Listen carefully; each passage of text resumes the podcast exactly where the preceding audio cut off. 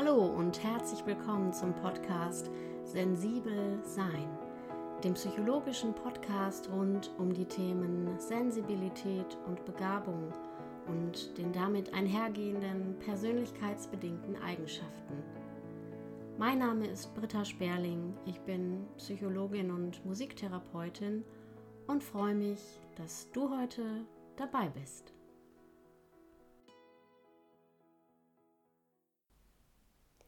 Die Sache mit dem Anderssein.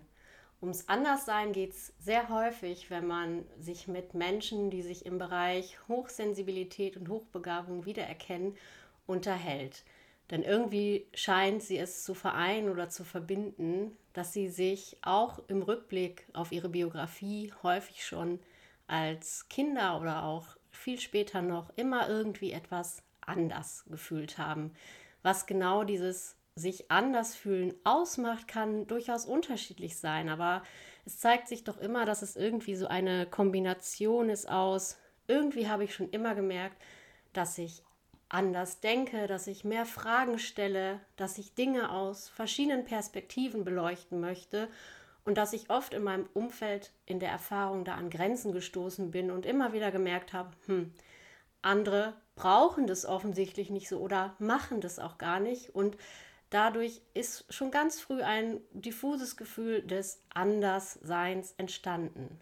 Nun ist ja die Frage, ob das überhaupt sinnvoll ist, wenn wir uns so als andersartig definieren, beziehungsweise vielleicht auch sogar darüber identifizieren und ob das sich anders fühlen nicht vielleicht ein Phänomen ist, was grundsätzlich, ja, ich nenne es mal bei Randgruppenphänomenen oder Randgruppenthemen eine Rolle spielt, ähm, zu beachten ist und nicht nur in Bezug auf Hochsensibilität oder Hochbegabung.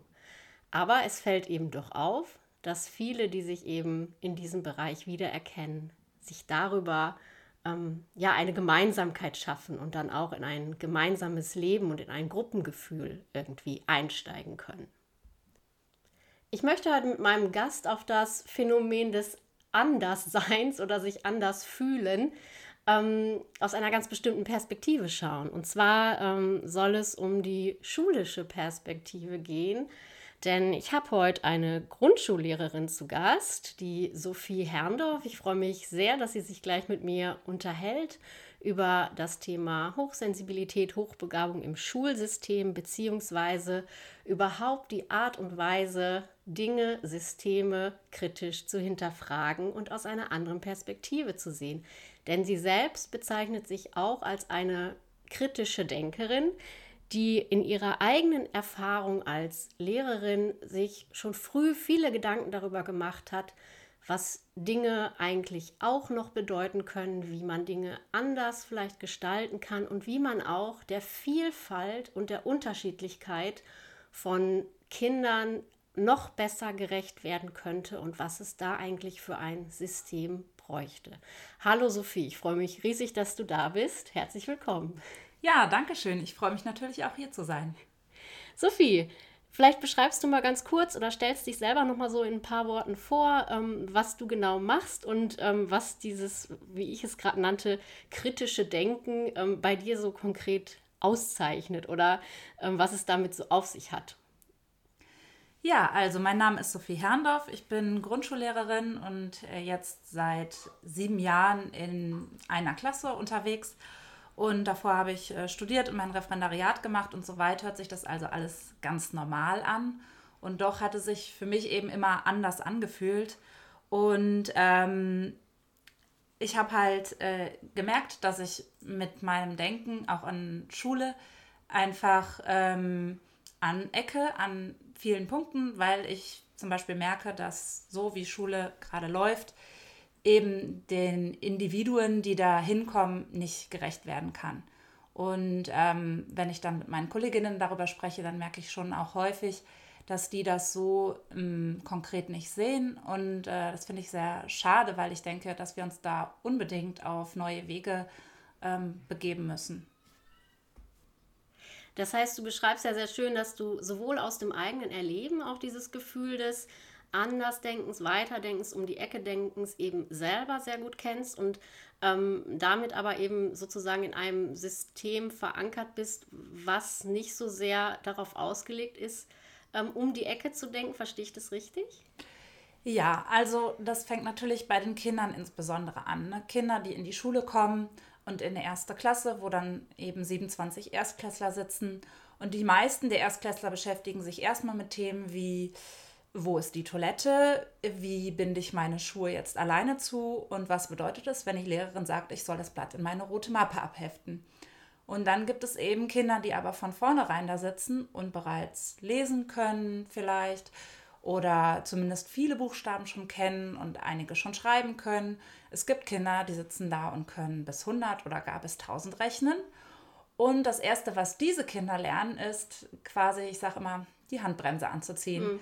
Also, dass es einfach in der Schule nicht gefragt ist, dass sie jetzt irgendwie zeigen können, wie weit sie rechnen können. Oder vielleicht gerade mal so in der Eingangsdiagnostik, die manche äh, Lehrerinnen dann machen. Aber danach sollen sie dann bitte schön die äh, Seiten 5 bis 7 bearbeiten. Und da geht es dann um die quasi simultane Zahlerfassung äh, im Zahlraum bis maximal 10. Und ähm, ja, diese Kinder lernen also als erstes, dass ihre Fähigkeiten in der Schule nicht gefragt sind, sondern dass es darum geht, Aufgaben zu erledigen, die eigentlich viel zu leicht für sie sind. Das ist ja im Grunde auch das, was viele dann so als diese Anpassung nach unten beschreiben. Ne? Also so dieses Gefühl von Anfang an, sich drosseln zu müssen oder sich irgendwie so konform verhalten zu müssen, dass man da irgendwie so mitkommt oder durchkommt, aber natürlich nicht an der ja, an der eigentlichen Potenzialentfaltung dann angedockt wird, die möglich wäre. Richtig. Und das ist sehr unterschiedlich, wie die Kinder damit klarkommen. Es gibt durchaus Kinder, die totale Freude und Befriedigung erfahren, diese viel zu leichten Aufgaben zu erledigen und dann stolz zur Lehrerin gelaufen kommen. Ich habe schon die nächste Seite fertig. Und die Lehrerin sagt dann, ah, die machen wir aber doch eigentlich erst morgen, aber trotzdem toll gemacht. Und äh, dann äh, nimmt das Ganze so seinen Lauf und die Kinder sind ganz zufrieden und ähm, werden dann auch ja im Verlauf der Grundschulzeit doch auch dann immer mehr auch an ihre Fähigkeiten herankommen. Und es gibt aber auch Kinder, bei denen es halt recht schnell zu Frustrationen führt, die ähm, sich auch verweigern, keine Lust mehr haben auf Schule, mhm. Bauchschmerzen haben, wenn sie zur Schule gehen sollen und äh, die ähm, Konzentrationsschwierigkeiten aufweisen, weil es natürlich eine wahnsinnige Konzentrationsherausforderung ist, sich mit solch unterfordernden Aufgaben mhm. abzugeben. Ja, und ich höre auch so ein bisschen raus, dass im Grunde ähm, ja das, was wir ähm, als Integration oder Inklusion von Vielfältigkeit, von Andersartigkeit immer so schön auch von politischer Seite so vorgesagt bekommen, dass das ja jetzt alles läuft und auch viel äh, initiiert wurde, dass das aber natürlich ähm, Konzepte sind, die dann im, im wirklichen Schulalltag oder im Schulleben einfach ja irgendwie unfassbar schwer zu leben sind, ne? weil am Ende ist da irgendwie immer noch eine Lehrerin und äh, 27 Individuen und unterschiedliche Menschen und ähm, die soll man da jetzt alle über, über einen Kamm scheren sozusagen. Ich sag mal so ein bisschen flapsig. Ähm, glaubst du, dass das überhaupt möglich ist, dass man äh, in Schule Vielfältigkeit und Unterschiedlichkeit leben kann? Was wäre da so deine, ja, ich nenne es mal Idealvorstellung oder deine Vision? Also ich sag mal, es ist vor allen Dingen nötig, also es ist nötig, diese Vielfalt in den Klassen zu haben. Und ähm, es ist aber in dem gängigen Schulsystem, also gerade wenn es keine jahrgangsübergreifenden Klassen gibt, sondern 27 Kinder mit einer Lehrerin dort sitzen, alle sind neu in der Firma, sag ich mal, so ähm, ein Grau Großraumbüro wo jeder einen winzigen Platz zum Arbeiten bekommt. Man kann sich als Erwachsene vorstellen, dass das kaum möglich ist, da irgendwie gut zu arbeiten was es ja auch teilweise dann gibt, ne, durch bestimmte Antrags- oder Förderstellungen, ähm, dass es sozusagen Inklusionskräfte oder Integrationshelfer gibt. Ähm, aber die sind eben auch immer auf dieser defizitären äh, Feststellung von Diagnosen oder Krankheiten verfügbar. Aber wenn man jetzt zum Beispiel sagen würde, ein, ein besonders sensibles Kind oder vielleicht auch hochsensibles Kind, oder vielleicht sogar hochbegabtes Kind, was in dem Sinne keine krank Krankheit oder Entwicklungsauffälligkeit hat. Das bräuchte jetzt aber eben auch diese Förderung im Sinne von ähm, ja, schneller lernen, mehr lernen. Da gibt es wenig Möglichkeiten, Unterstützung zu finden. Sehe ich das richtig? Ja, absolut, das ist so. Und das ist auch so, dass im Zweifel erstmal den Kindern geholfen wird, die ganz unten äh, an der Messlatte mhm. arbeiten. Also die mittleren Kinder kann man ja ganz gut durch den normalen Unterricht abdecken und dann kommen halt Fördermaßnahmen dazu. Aber äh, Fördermaßnahmen für besonders intelligente Kinder oder so werden relativ selten getroffen. Also dann gibt es so Öffnungen, dass halt gesagt wird, ja, du kannst jetzt meinetwegen schon äh, Geschichten schreiben, während die anderen noch den Buchstaben L lernen, aber dass man wirklich Zeit hat, sich daneben zu setzen und dem Kind irgendwie an seinen Grenzen auch dann zu helfen, dafür ist eigentlich keine Zeit. Ist das auch so in deinem Erleben? Ähm, also ich kann es ja von den psychologischen Kollegen sagen und du vielleicht von, von Lehrerkollegen, dass einfach vielfach gar nicht die Tragweite wirklich so, ähm, ja, ich sag mal, wirklich bekannt ist oder realisiert wurde, was das wirklich bedeuten kann, auch wenn jemand permanent, wie du es so schön am Anfang gesagt hast, mit dieser angezogenen Handbremse fährt und auch permanent so dieses ähm, nicht in die eigene Kraft oder nicht in das eigene Potenzial finden, was das wirklich auch langfristig machen kann mit einer Person, würdest du sagen, da darüber existiert viel zu wenig Wissen bei den Tätigen vor Ort sozusagen. Ähm, ja, was das eigentlich auch heißt, wenn, ähm, wenn da so eine große Schere ist? Also ich habe schon den Eindruck, dass auch meine Kolleginnen da wach für sind und äh, das Problem sehen, aber keine Möglichkeit sehen, dem zu begegnen. Ist dann auch ein bisschen so eine innere Resignation, meinst du sowas? Ja, also dann wird halt auch einfach gesagt, wie ich es jetzt ja eben auch schon formuliert habe, die Kinder, die halt äh, am, am unteren, an der unteren Messlatte arbeiten, sind dann in dem Moment wichtiger. Mhm.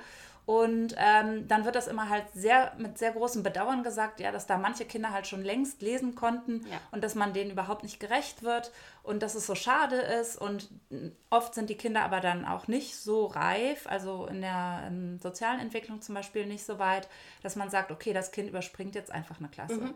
Und das ist ja auch immer nicht immer die, unbedingt die beste Antwort. Und manchmal sind es ja auch Begabungen, die nur einen bestimmten Bereich betreffen und wo das Kind sich dann furchtbar langweilt. Ja, ist. wobei, also sozioemotionale und kognitive Reife, das hängt ja auch irgendwie so miteinander zusammen. Das bedingt sich auch so gegenseitig. Ne?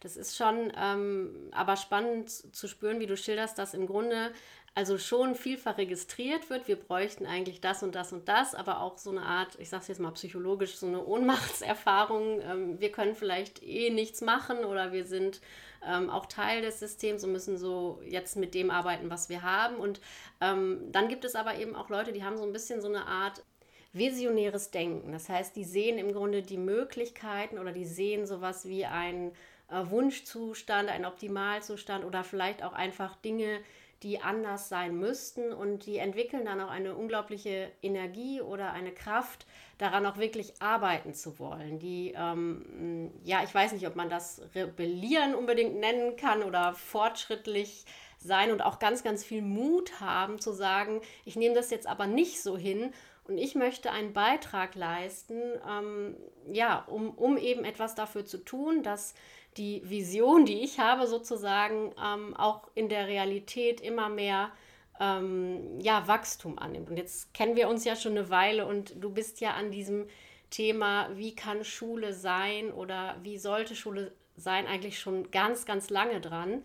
Und ähm, das fände ich total spannend, wenn du nochmal so einen kleinen Einblick gibst, ähm, was du da eigentlich so auf deiner pädagogischen Reise bisher schon erlebt hast und äh, was dann letztendlich auch für eine ja, Vision daraus gewachsen ist. Ja, das fing eigentlich im Studium schon an, dass ich das Gefühl hatte, anders zu sein. Genau, da passt es wieder rein. Ähm, wir hatten ein Orientierungspraktikum und sollten in dem dazugehörigen Seminar formulieren, warum wir Lehramt studieren möchten. Und die ähm, anderen Studentinnen vorwiegend sagten Dinge wie, es lässt sich gut mit einer Familie vereinbaren. Meine Eltern waren auch schon Lehrerinnen. Ich kenne diesen Beruf schon sehr gut und ähm, es, ich mag Kinder. Ich habe gemerkt, dass meine Ideen ganz anders waren, dass ich gedacht habe, ich möchte Lehrerin werden, um Schule zu verändern, mhm. um Schule so zu gestalten, dass Menschen sich dort entfalten können und ähm, sich wohlfühlen, sich nicht eingeengt fühlen, sondern eben ihr Lernpotenzial und ihr Lebenspotenzial ausschöpfen können. Und ähm, ich habe zum Glück im Studium in Siegen da sehr, sehr viele Anreize bekommen, weil es auch ein sehr alternativer ähm, Unterrichtsstil dort war. Mhm. Das heißt, wir sind zum Beispiel zusammen nach Summerhill gefahren. Wir, Kannst du kurz erklären, was es ist? Ja, das ist eine Internatsschule in äh, England, schon sehr alt, ähm, an der unterrichtet wird, aber die Teilnahme am Unterricht ist freiwillig. Mhm. Und darüber hinaus werden alle Regeln im Internat von den Schülerinnen und Schülern und den Erwachsenen gemeinsam entwickelt in einem demokratischen, da, basisdemokratischen System. Ah, okay, da heißt, da geht es dann sehr viel um, ja, um Autonomie, um, um Selbstverwirklichung, also alles so Dinge, die eigentlich wir auch in puncto Persönlichkeitsentwicklung als ähm, ja, die wichtigsten Leitzentralen so ansehen. Ne? Absolut. Und gleichzeitig kombiniert mit diesem freiwilligen Unterricht, also ich habe dort erlebt, dass eine ich würde schätzen, Viertklässlerin vor einem Lehrer stand und sie haben sich gemeinsam ein Orbitalmodell angeguckt. Mhm. Das ist etwas, was ich, wo ich Chemieleistungskurs hatte, erst im Studium äh, kennengelernt habe. ich habe jetzt auch und nicht gefragt, dachte, was ist das denn? wie unfassbar, dass sich dieses Kind schon mit Orbitalmodellen auseinandersetzt. Das ja. fand ich sehr, sehr spannend. Und da habe ich gedacht, ja, wie ähm, Unterricht halt sein könnte, darüber habe ich mir dann viele Gedanken gemacht. Und diese Frage hat mich nicht losgelassen, und ich habe mich auf die Suche gemacht nach verschiedenen reformpädagogischen Ansätzen und bin dann halt bei Falco Peschel gelandet vorwiegend mhm. und seinem Modell von offenem Unterricht, wo es darum geht, den Kindern freizustellen, eine organisatorische Öffnung, also wie, mit wem sie arbeiten, wann und wo sie arbeiten, mhm. um eine methodische Öffnung, also welche Methode sie wählen, um einen bestimmten Inhalt sich zu erarbeiten, eine inhaltliche Öffnung, also den Inhalt auch selber wählen zu können und darüber hinaus eine soziale Öffnung bezüglich der Gestaltung der Regeln in der Schule und eine persönliche Öffnung der Schülerinnen und Lehrerinnen äh, gegenseitig, dass man halt ein, ein persönlich offenes Verhältnis pflegt. Das ist ja auch unglaublich interessant, wenn man sich mal, ja, das auch so beziehungstechnisch und psychologisch überlegt, wenn äh, die Kinder einfach von Anfang an spüren, so, dass ihnen so wahnsinnig viel zugetraut wird auch, ja dass, also wir sagen ja heute immer alle, wir wollen, dass unsere Kinder selbstständig werden, ja. Und im Grunde ähm, pressen wir sie aber in, in Systeme, in denen diese Selbstständigkeit natürlich nur bis zu einem gewissen Punkt auch wirklich ja so ausgelebt werden kann, denn es schwingt immer so die Botschaft ein bisschen mit, naja, eigentlich sagen wir dir aber, was du machen musst. Wir trauen es dir nicht wirklich zu, ähm, sondern warte mal ne, ab, was jetzt von unserer Seite kommt. Es ist eigentlich ähm, eine unglaublich schöne Vorstellung und äh, vielleicht auch so ein bisschen idealisierend, aber das darf ja bei Visionen auch ruhig so sein. Ähm, so funktioniert ja Reform einfach und Revolution, dass, ähm, ja, dass da einfach so eine maximale Akzeptanz auch und so ein gemeinsames Miteinander sein kann in dieser Andersartigkeit, egal eben ob hochbegabt, hochsensibel, äh, normalbegabt, sondern das einfach wirklich als Grundgefühl wir der jungen Generation mitgeben, wir sind verschieden, das darf so sein, das ist in Ordnung und es geht nicht darum, irgendwas zu normieren oder äh, alle so auf einen, einen Nenner, sag ich mal, zu bringen, sondern äh, die individuelle Faltung ist hier der Motor für unser Zusammensein. Ist das so jetzt ein bisschen richtig zusammengefasst oder war das zu visionär? Ja, nein, absolut gar nicht. Aber was ich halt auch äh, da direkt sagen muss, ist, dass ich halt äh, keine Möglichkeit sehe, das an im klassischen Schulsystem ja. umzusetzen. Also da bin ich einfach ähm, sehr schnell schon zu dem Schluss gekommen, dass es für mich zu kräftezehrend ist, ja. ähm, da auch mit meinen Kolleginnen mich auseinanderzusetzen und eine gemeinsame Linie zu finden. Die Eltern melden ihre Kinder an der klassischen Schule an und haben eben auch teilweise dann klassische Erwartungen und es ist dann schwierig, ähm, das zu verändern. Und ähm, deswegen ist für mich ganz klar der Weg raus aus dem System. Und Ach, das wäre jetzt die Frage. Was heißt das in der Konsequenz? Das genau. heißt in der Konsequenz, dass ich gerade dabei bin, gemeinsam mit Eltern eine Ersatzschule zu gründen. Und ähm, das ist im Land Nordrhein-Westfalen auch recht gut möglich, wird von Anfang an auch finanziell unterstützt. Und ähm, so machen wir uns jetzt auf den Weg nach einem Gebäude das Konzept steht. Mhm. Die ersten Eltern sind an Bord und äh, dann wird es Mega, im Sommer toll. 2022 losgehen. Also frei nach dem Motto, äh, dann mache ich mir die Dinge eben so, äh, nehme ich sie selber in die Hand. Selbst ist die Frau, so in die Richtung. Und genau. Natürlich kann man solche riesigen Projekte aber ja auch nicht ganz alleine auf den Weg bringen, sondern da braucht es dann eben auch ähm, ja, ein gutes Netzwerk und tatkräftige Unterstützung von vielleicht auch Gleichgesinnten im Denken oder in, in dieser Vision eben, die einfach auch sagen, wir sind jetzt bereit, äh, ja, diesen Weg auch mitzugehen. Auf jeden Fall, das Stichpunkt Vernetzung ist da total wichtig und ich freue mich auch sehr, wenn vielleicht gerade die eine oder der andere Hörerin hier äh, denkt, ach, das hört sich ja spannend an und ähm, dann seid ihr herzlich eingeladen, auch mal auf der Website äh, nachzuschauen und vielleicht ähm, findet ihr die eine oder andere Form auch uns unterstützen zu können. Sehr gut, genau. Also die Website und alle anderen Infos, Vernetzungsmöglichkeiten mit Sophie Herrndorf kommen auch gleich noch in die Show Notes. Da kannst du nachgucken. Du kannst jetzt vielleicht schon mal einmal die Internetadresse ähm, einmal nennen, damit die schon einmal gesagt wurde. Und vielleicht sollten wir auch noch sagen, ähm, wo diese Schule gegründet werden soll. Denn ähm, auch da gibt es natürlich dann auch formelle Rahmenbedingungen wie Nähe und absolut, ja. Äh, die Internetadresse ist www.schule-anders-köln.de, Köln mit OE. Und äh, damit auch die zweite Frage gleich beantwortet. In Köln soll die Schule entstehen und zwar in dem schönen Stadtteil Nippes. Ah ja, das kann ich mir gut vorstellen, dass vielleicht der ein oder andere ähm, da gar nicht mal so weit von entfernt ist.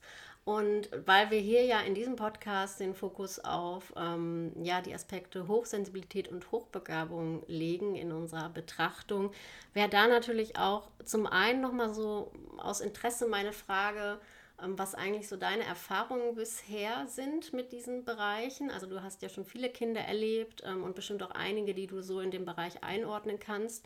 Und natürlich im Weiteren auch, wie in deiner Vorstellung, ähm, ja, diese Thematik in deinem eigenen Schulkonzept, ähm, ja, ob es da eine besondere Beachtung oder Bedeutung für gäbe oder was insgesamt einfach deine Erfahrungen sind, ähm, wenn ein hochsensibles oder auch hochbegabtes Kind ins Schulsystem eintritt für viele ist das ja, glaube ich, so ein, so ein Wendepunkt. Ne? Also die haben dann irgendwie ähm, auch ein bisschen Angst, ne? was kann jetzt passieren? Und es steht und fällt ja wirklich damit, ähm, mit dem Verständnis auch der Personen, die dort arbeiten. So. Ja, also ich kann Eltern, die ähm, von hochbegabten Kindern oder die halt denken, dass ihr Kind eventuell hochbegabt ist, nur raten, ähm, sich bei der Schulwahl zu überlegen, ob jahrgangsübergreifende äh, Klassen eine Möglichkeit mhm. wäre, also ob es ähm, solche Konzepte in der näheren Umgebung gibt.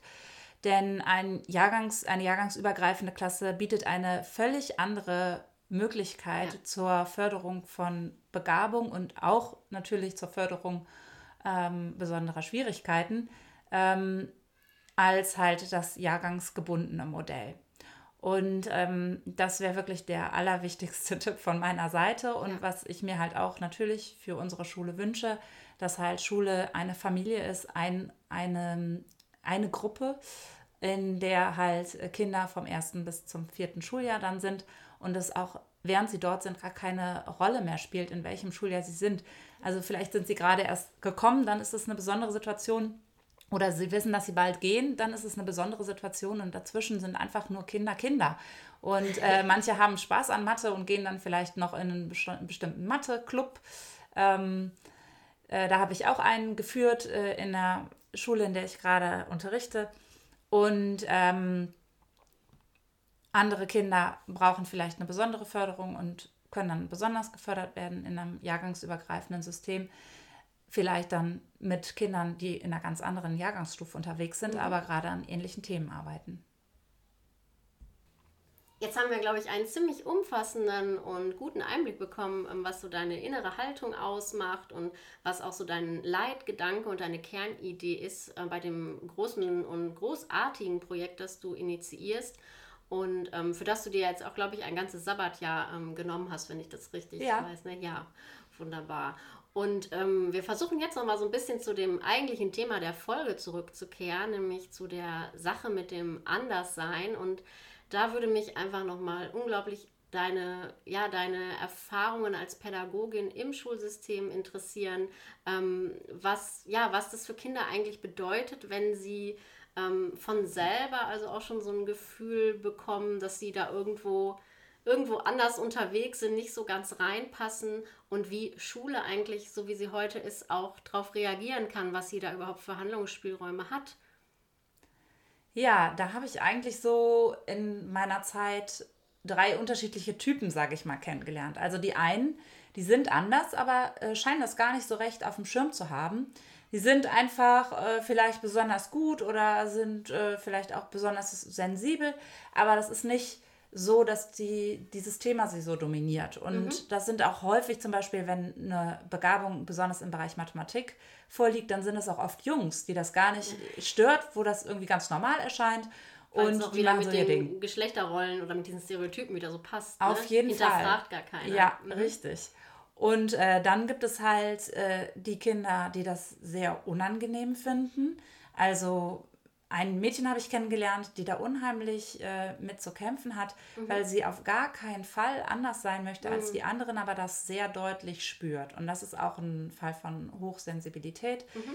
wo einfach ähm, sie merkt irgendwie, ja, die anderen, die haben kein Problem damit, Jeans anzuziehen, mhm. aber für sie ist das ein ganz unangenehmes Gefühl an den Beinen. Oder den anderen Kindern ist es nicht zu laut, mhm. äh, den anderen Kindern ist es in der Turnhalle nicht zu wild. Aber für sie ist das alles äh, schwierig und sie hält unheimlich viel in der Schule aus. Und wenn es dann irgendwann nicht mehr geht, dann sagt sie halt jetzt Bauchschmerzen. Mhm, dann reagiert der Körper. Genau, dann reagiert der Körper schon. Und ähm, es ist. Das hat natürlich letztendlich, ähm, denke ich mir immer so, auch sehr, sehr viel mit dem Thema Selbstwert zu tun. Ne? Also inwieweit kann ich überhaupt oder schaffe ich das überhaupt zu sagen, ja, ich bin halt anders, ist halt so. Oder diese Vorstellung macht halt eine wahnsinnige Angst auch. Ne? Und man kann dem gar nicht so nachgehen. Oder man versucht dann eigentlich doch eher immer so in die übermäßige Anpassung zu gehen, dass man dieses Anderssein nicht so spüren muss. Ne? Auf jeden Fall. Also sie hat dann auch Schwierigkeiten zum Beispiel im Kreis aufzuzeigen, weil sie irgendwie das Gefühl hat, dass das, was sie zu sagen hat, nicht wichtig genug ist, mhm. weil sie mhm. das halt ganz anders bewertet als die anderen Kinder. Wenn die anderen Kinder einfach aufzeigen und äh, auf eine ähm, Frage nach einem sachunterrichtlichen Zusammenhang irgendwie einfach von ihrem letzten Urlaub erzählen, wo sie da im Museum irgendwas gesehen haben, dann äh, das, das würde sie nie machen, weil mhm. sie spürt, dass es nicht die richtige Antwort auf die Frage ja. ist, nicht ja. tief genug geht. Ne? Und das ist unheimlich schade, dass sie da so halt an sich zweifelt und dass ich dann als Lehrerin auch noch in der wirklich blöden Situation bin, irgendwie nachher sagen zu müssen, ja, deine mündliche Mitarbeit ist leider nicht ausreichend. Das ja, ist das furchtbar. Das ist ja ein totaler Knackpunkt, vor allen Dingen, wo du ja jetzt das auch noch so, sag ich mal, siehst oder diese Not auch spürst. Ja, das heißt, man kann gar nicht so einfach immer den schwarzen Peter dem Lehrer zuschieben, was ja vielfach dann auch geschieht, ne? zu sagen, ja, äh, der Lehrer, der checkt es halt einfach nicht oder der hat es eben nicht mitgekriegt oder der sieht eben nicht, was da los ist, sondern du hast eben ja auch wirklich nur begrenzt die Möglichkeit, äh, dann auch entsprechend zu reagieren. Richtig. Und andere Möglichkeiten, die ich dem Mädchen durchaus bieten könnte, nimmt sie nicht an.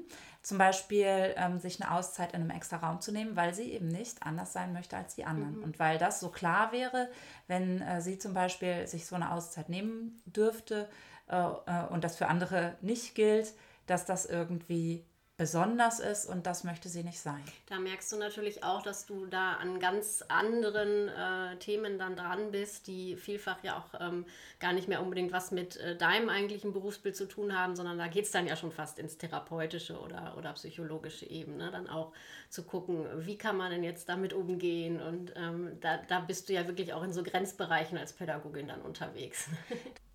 Das ist richtig. Und dann verweise ich zum Beispiel auch an den schulpsychologischen Dienst, die halt andere Möglichkeiten haben und natürlich auch eine ganz andere Ausbildung als ich. Da ist dann Stichwort interdisziplinäre Zusammenarbeit, ne? dass man dann da auch wirklich ähm, ja, so, ein, so ein Team schafft von Experten.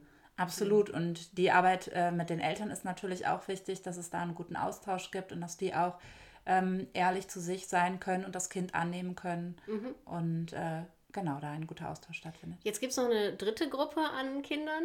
Ja, also es gibt durchaus auch Kinder, die sind sehr stolz darauf, anders zu sein. Und oh. äh, ich würde mich fast selbst dazu zählen. Also ich habe mich ah, auch. Magst schon... du mal aus dem Nähkästchen plaudern?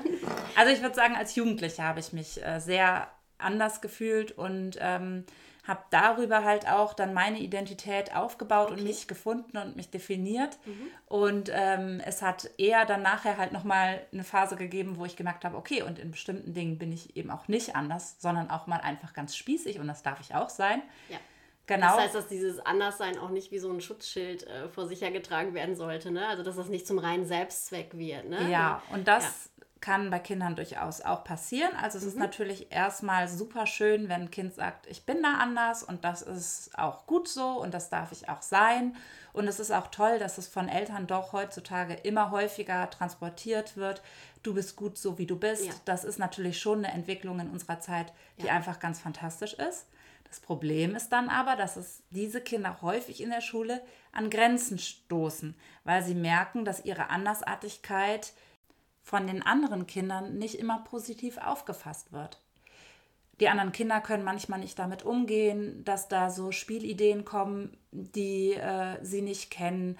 Oder manchmal kommt es natürlich auch wirklich zu Grenzübertritten der Kinder, weil mhm. die einfach so extrovertiert dann sind, dass sie unbedingt alle ihre Ideen ausleben müssen. Und so intensiv auch, ne? So mhm. intensives Erleben, genau dass sie gleichzeitig auch zum Beispiel Grenzverletzungen anderer, also an ihren Grenzen sehr deutlich wahrnehmen und mhm. das sehr deutlich rückmelden, wo dann die anderen sagen, Moment mal, so was machst du bei mir dauernd.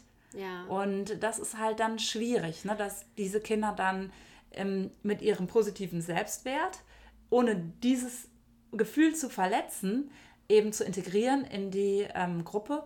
Und ähm, da muss die Gruppe unheimlich ähm, viel dran arbeiten gemeinsam und eben ausloten, welche Grenzen brauchen wir, welche Konsequenzen brauchen wir, welche Regeln, wo können wir Freiräume, auch individuelle mhm. Freiräume schaffen. Also ist es zum Beispiel möglich, dass ein bestimmtes Kind etwas darf, was andere nicht dürfen, meinetwegen aufstehen während der Lernzeit, weil dieses Kind das braucht.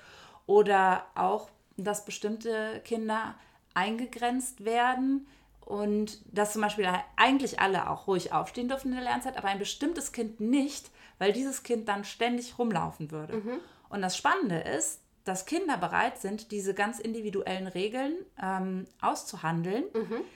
wo Erwachsene sagen würden, das ist aber das ungerecht. Geht das ja. geht nicht. Also, dass dieses Kind das jetzt darf oder dass ja. dieses Kind das jetzt nicht darf, aber alle anderen ja. dürfen das.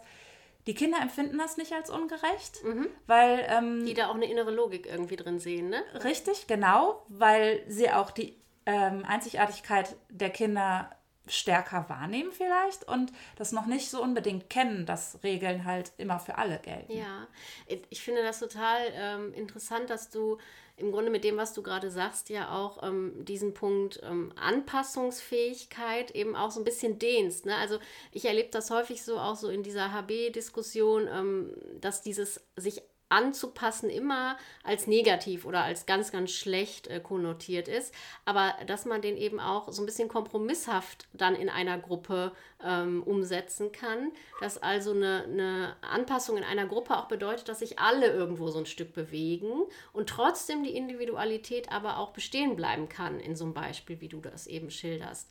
Und das finde ich eigentlich eine, ähm, auch eine sehr positive Grundhaltung, dass man versucht, das miteinander zu verbinden.